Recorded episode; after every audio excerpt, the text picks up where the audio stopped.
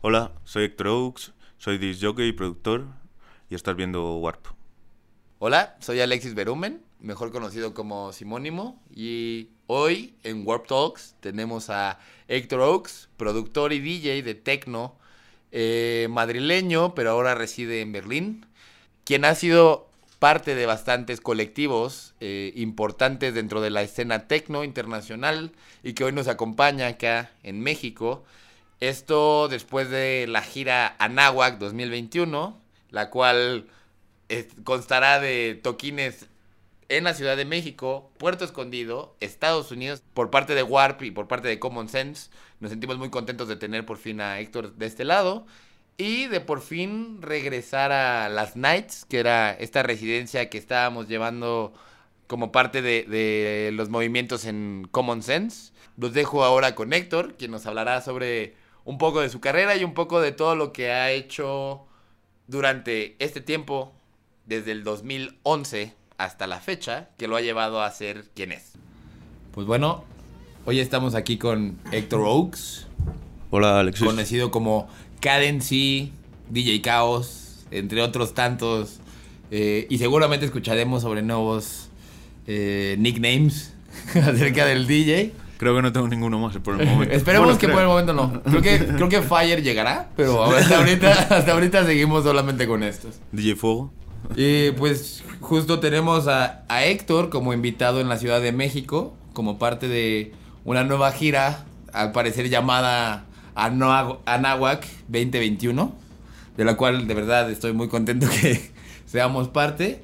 Y pues nada, Héctor llegó ya hace casi una semana. Casi, sí. Yo una ¿Cómo? semana llevo por aquí. Eh, la verdad es que le ha entrado a los tacos, sin miedo. A- alguno he comido, alguno he comido.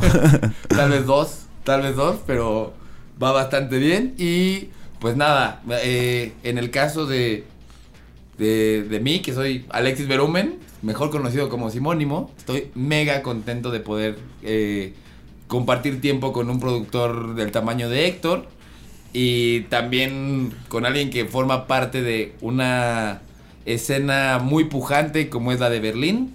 Y que de hecho me gustaría empezar eh, esta plática, eh, pues justo por, por ondar en qué te llevó a Berlín hace, según no mal recuerdo, ocho años. sí, ocho años. ¿Qué fue? O sea, ¿qué, ¿de qué forma tomaste la decisión de decir, ok, Madrid ya no tiene nada más que dejarme, vámonos a Berlín? Bueno, pues yo, a mí lo que me marcó fue la primera vez que viajé a Berlín, evidentemente. Pues, o sea, a mí me gustaba mucho la música techno, iba a las discotecas en Madrid y ya pinchaba por años. Y cuando fui a Berlín, claro, flipé. O sea, porque ahí las discotecas eran de verdad, ¿sabes? No, Amo que sean de verdad, amo de- no son de mentiritas. no, no, no. O sea, no tenían horarios de cierre, cerraban muy tarde, los DJs pinchaban muchas horas, el sonido era de verdad. Y yo me acuerdo que, o sea, yo sabía que Berlín me encantaba, pero fue el día que fui a Bergen por primera vez. Y me acuerdo que cerraba Marcel Fengler, lo escuché el set entero, empezó a las 8 de la mañana, acabó a las 8 de la tarde. Y ese día dije, ok, me tengo que venir aquí, voy a hacer lo que sea, tengo que intentar pinchar aquí una vez y ya, si lo consigo, me puedo morir en paz. ¿sabes? Ajá, y, por lo pasó menos- cuántos años después? Ah, pues no muchos, la verdad. Eso sería como 2011, 2012, no, 2011 y yo pinché en 2014. Y pues a ver, ya, ya entrando en este tipo de contextos tan importantes como la primera vez de Berghain, que seguramente creo que es una pregunta repetida, seguro te la han dicho, preguntado varias veces, pero ¿cuál, ¿cuál fue la experiencia de decir, ok, hoy ya no soy público, hoy ya voy a tocar aquí, hoy, hoy es mi día? Bueno, pues la primera vez que toqué fue una experiencia muy curiosa. La verdad que no estaba, o sea, como que no conocía la trascendencia de lo que eh, podía implicar. Digamos que me lo tomé muy relajadamente, como el que pinchaba en cualquier otro sitio. Y lo curioso fue que la primera vez que toqué no había sacado ni siquiera ningún disco todavía. Guau. fue que porque iba a sacar mi primer disco en el sello de Freddy Case, salía esa semana, digamos. Y Freddy Case se lo mandó, era mi booker por aquel entonces, y se lo mandó al booker, a la, sí, al booker de Berghain. Y le gustó y me buqueó y a- por aquel entonces además a los newcomers les ponían el peak time, que era el domingo a las 8 de la tarde, ¿sabes? Guau. Ese- O sea, hora estelar en un momento sin música. O sea, quien haya buscado Shazam, no hay, no, no hay forma. No había Shazam, yo creo, ¿no? No, 2014 probablemente, ¿no? Tal Ahí vez, andaba, tal ahí vez. andaba, Tal sí. vez, no sé, no sé si tan de moda, pero de que estaba, estaba. Puede ser.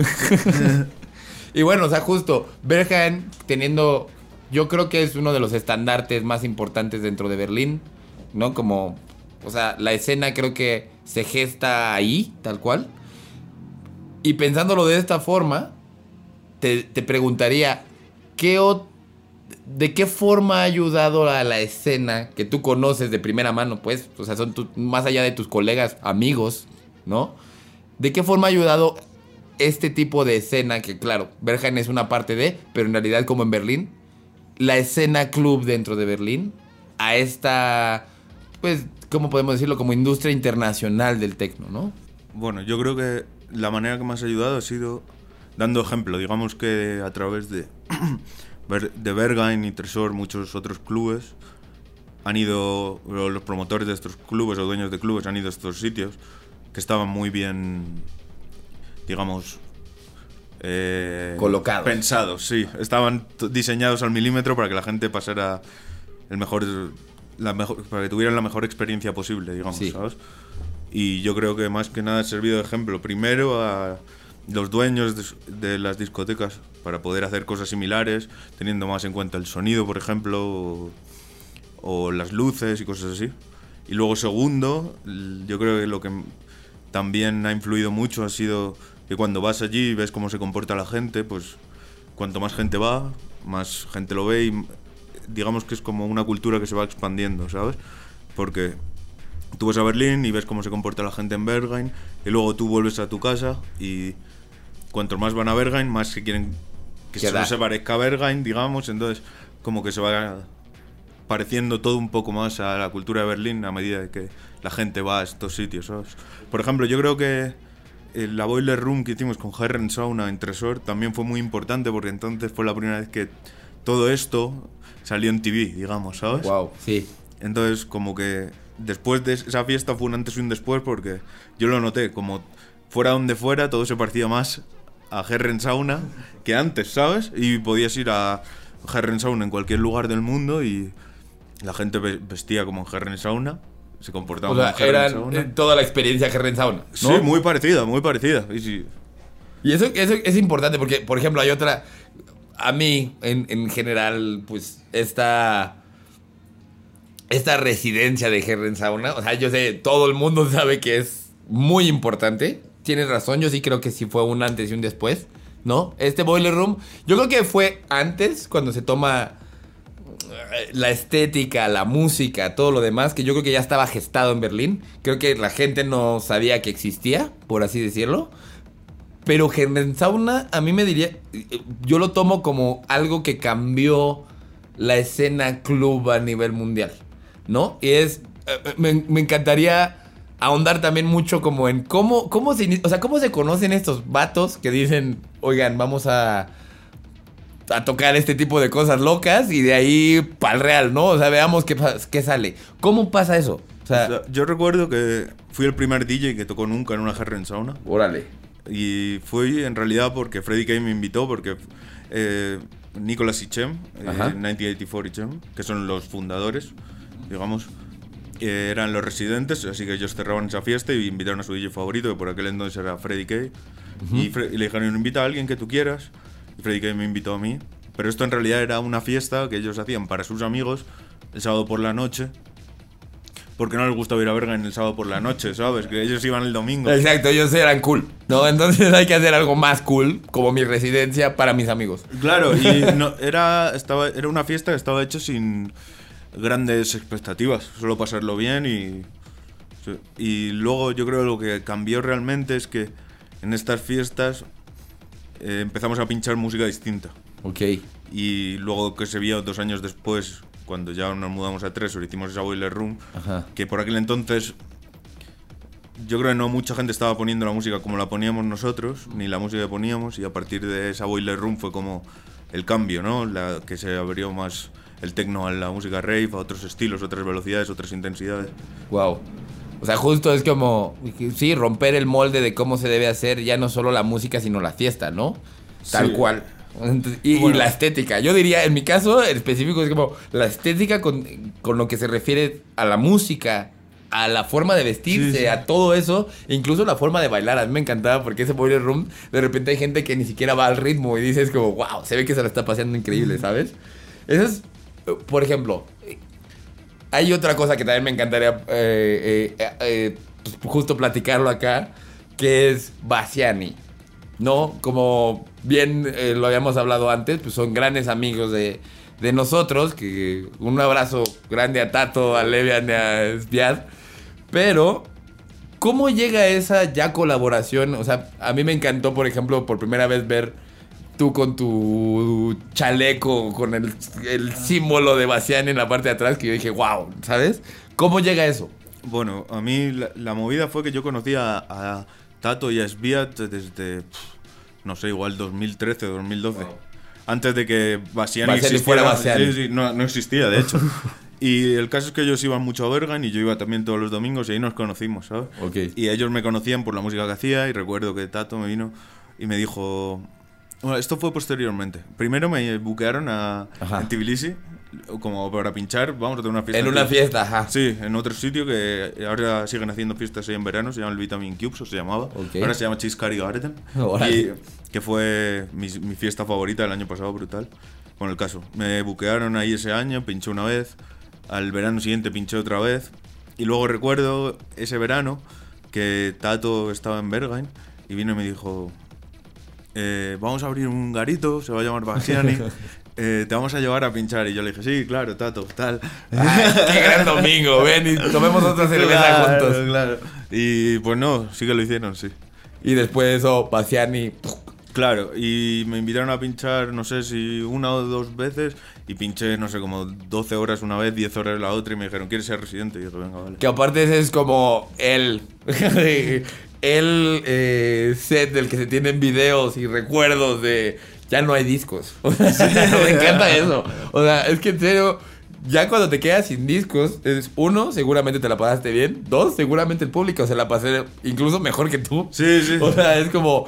Pero también ya hay un límite. O sea, creo que 12 horas y media ya es suficiente. Pero es, sí, en Tbilisi no va en el límite, la verdad. Me encanta que se quede sin límite. Sí, sí, sí. Y pues bueno, o sea, ahora que yo lo que preguntaría es, pienso que, que, que tal cual el artista Héctor Oaks ha alcanzado un nivel brutal, o sea, a mí me, me, me saca mucho de onda ver cómo un- una foto, un video, un algo se convierte y se expande brutal, ¿no? Como hay 400 likes, 500 personas mandando mensaje y cosas por el estilo. ¿Cómo es que esta música que hace unos años era rara y que obviamente ha llegado al público adecuado, creo yo? Posiciona ahora al Héctor, que lo hablábamos antes y que tú decías, es que yo no lo creo, que está pasando todo esto, ¿sabes?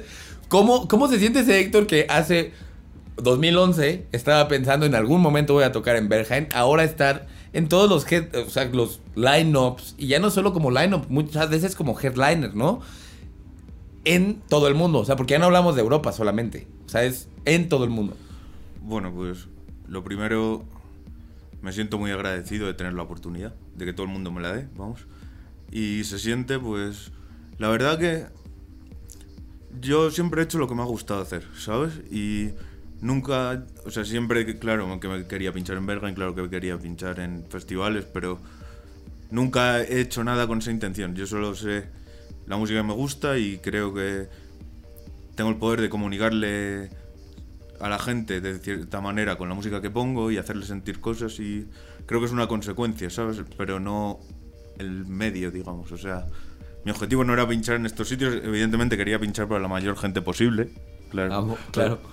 Pero sí, O sea, más era un medio y no una meta. eso sí. Y yo creo que es lo mejor, que al final cuando crees en algo y lo haces, pues al final la recompensa llega, ¿sabes? Sí, pero justo la recompensa es algo plus, no era en realidad la meta. ¿no? Ya, ya, claro, claro, claro. Que es bien importante, que justo es algo de lo que me parece muy interesante, que cuando yo me doy cuenta de todo lo que está pasando a tu alrededor, es como, Héctor, ¿cómo no te diste cuenta antes? Y es como, ¿en serio está pasando? O sea, me ya, encanta, no. me encanta muchísimo esa... eh, deci- No, no me gusta a veces decirlo así, pero creo que es la mejor palabra, pero esta humildad de artista de entender que lo que tú quieres hacer es únicamente música. O sea, todo lo que pasa alrededor, claro, es una consecuencia, pero que no es la meta. Y eso es, creo que es- se valora muchísimo, o sea, en mi caso como público, al artista, que sea así, ¿sabes? Y me encanta sobre todo que te has mantenido muy ocupado durante toda esta pandemia, durante todo este tramo largo de sequía, de fiestas y demás. Has sacado, no sé, ¿cuántos EPs llevas? O sea, Oye, PSP ninguno, pero remixes y tracks algunos, sí, algunos. y seguramente viene muchísimo más material, ¿no? Sí, bueno, he estado trabajando un año entero en este proyecto con Coco Paloma, que es una cantante de Berlín, y la verdad que ha sido igual el curro más grande de mi vida. Wow. Y hemos grabado videoclips y había mucha gente envuelta en el, envolvida en el proyecto. Y sí, ha sido un curro y ya está a punto, está casi todo acabado. Va a salir dentro de poco y tengo muchas ganas de que la gente lo escuche y ver el feedback, digamos. De hecho, seguramente por acá tendremos ahí la, el- el, eh, la nota sobre qué está pasando con, con Héctor Ox y Coco Paloma. Y pues bueno, otra cosa que también me encantaría preguntarte es, ¿cómo te sientes ya en México? O sea, ¿qué opinas sobre México después de ya una semana de estar acá? No, no hablemos sobre puntualidad. no, no hablemos sobre No, puntualidad. Alexis aquí me ha hecho esperar un poco algún día, ¿sabes? Hoy me la cobró. Hoy debo decir, hoy me la cobró. se la. Pues he de decir que me parece un país entrañable. La cultura gastronómica es increíble, muy auténtica. Todavía me falta ir a ver a las pirámides y Ah. un poco una nota para Alexis aquí. O sea, ¿Está haciendo guiño? Perdón. y sí, yo creo que la cultura que hay y, bueno, también su gente son muy amigables, digamos. Me siento como en casa, la verdad, no te voy a engañar. Se parece mucho a Madrid también, a España. Eso es cierto, eso es cierto. Pero justo creo que también la otra es, por ejemplo, antes de venir y antes de contactarnos y antes de toda esta onda de ya por fin Héctor Oaks tocando en Ciudad de México y Puerto Escondido, ¿no? ¿Esperabas que, que hubiera tanto público? O sea, ahora has visto que hay mucha respuesta del público mexicano hacia eh, tu arte, hacia que tú bien- vinieras a tocar, tu persona como tal, pero ¿lo esperabas? No. Para nada. No, no. La verdad es que yo, yo sabía que en Colombia, en Chile, en Argentina, en Paraguay incluso hay una escena tecno, pero en México es que hasta que tú no me contactaste no hubo un contacto y ni tampoco me... No, ni siquiera mucha gente me escribió, eh, tienes que venir a México o así, ¿sabes? Pero luego cuando vine aquí anunciamos las fechas y se ha visto la repercusión, pues la verdad me ha sorprendido para bien bastante. Qué chido. O sea, porque la verdad es que yo, yo estaba volviéndome loco ya por traerte por acá. Era como de una cosa loquísima. Que de hecho, tal vez en algún otro momento hablaremos sobre esto. Que fue el, eh, la forma de contacto más extraña, creo. Pero, pues sí, o sea, pues acá nada. Estamos muy contentos de tenerte en México. Por cierto, tienen que ir a, a las fiestas del 18 y el 19. eh, 18 en la Ciudad de México eh, por Common Sense. Por fin regresa a nuestra residencia. Y tenemos que decir algo más importante. El equinoccio del tecno. ¿Qué Sí, tienes que sí. decirme acerca del equinoccio del Nada, tecno? nada, esta fecha va a marcar un antes y un después en la historia de la música electrónica de este país. Estamos convencidos de que después de esta fecha el tecno se va a volver más popular en México y que los chicos no van a tener que disfrutar, que bueno, Que escuchar Que otras- sufrir. Sí, claro. O sea, por lo menos va a haber más eh, diversificación de música. Sí, claro. sí, esperemos influir a muchos de los artistas que vengan a escuchar y nada, que y ver el- qué pasa. Cambiar un poco por eh, la senda de la música más habitual escuchada aquí. Exacto. Y bueno, pero bueno, ya poniéndolo así, ¿sospechas que el tecno viene en México? Eh, Sí, sí, Alexis ha tenido, es una, fue una premonición y sí, él cree que en los próximos Sospecho, años sospecho. el tecno, el tecno va a pegar aquí en México y bueno, puede en otros lugares incluso. y pues bueno, eh, aquí tenemos a Héctor, que yo estoy muy agradecido de que vengas. Yo estoy muy agradecido de estar aquí. Eh, como pueden ver, pues es una gran persona, un gran artista. Eh, somos muy fans dentro de Warp y Common Sense. Eh, la disquera hermana de Warp, de la cual estamos bien orgullosos de tener últimamente como varias cosas divertidas en el tecno y bastante mm, no me gusta decir serio, pero más bien, ah, eh, digamos, distintas a cosas que salen por acá. Estamos muy contentos de tener a Héctor por fin acá. Era, era, debemos decir que fue justo cuando pensábamos ya tenerlo en México, ¡buah! se va todo para abajo y después fue el, el- se hizo de la mejor forma. Yo estoy muy contento de que haya accedido. Y pues nada, o sea, si quieren ser parte del, del equinoccio, pues 18 y 19. eh, este equinoccio va a durar dos días. Sí, un especial, el fin de semana entero. Lo pueden agarrar el 18 en la Ciudad de México, lo pueden agarrar el 19 en Puerto Escondido.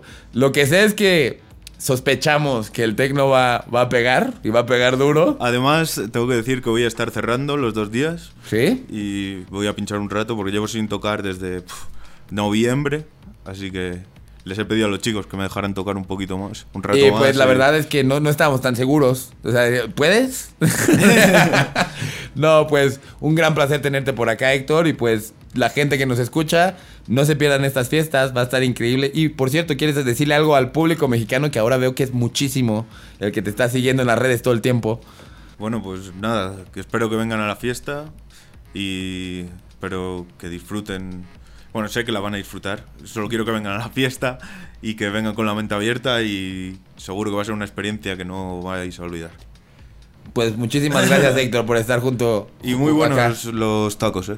Ah, perdón, es que Héctor acaba de probar su taco de, de chile relleno Sí, con sí, arroz. Tremendo, tremendo. Brutal. Aunque debo decir, ya me costó. Sí, sí, no era fácil, no era fácil. Bueno, gracias Héctor. Gracias, Alexis.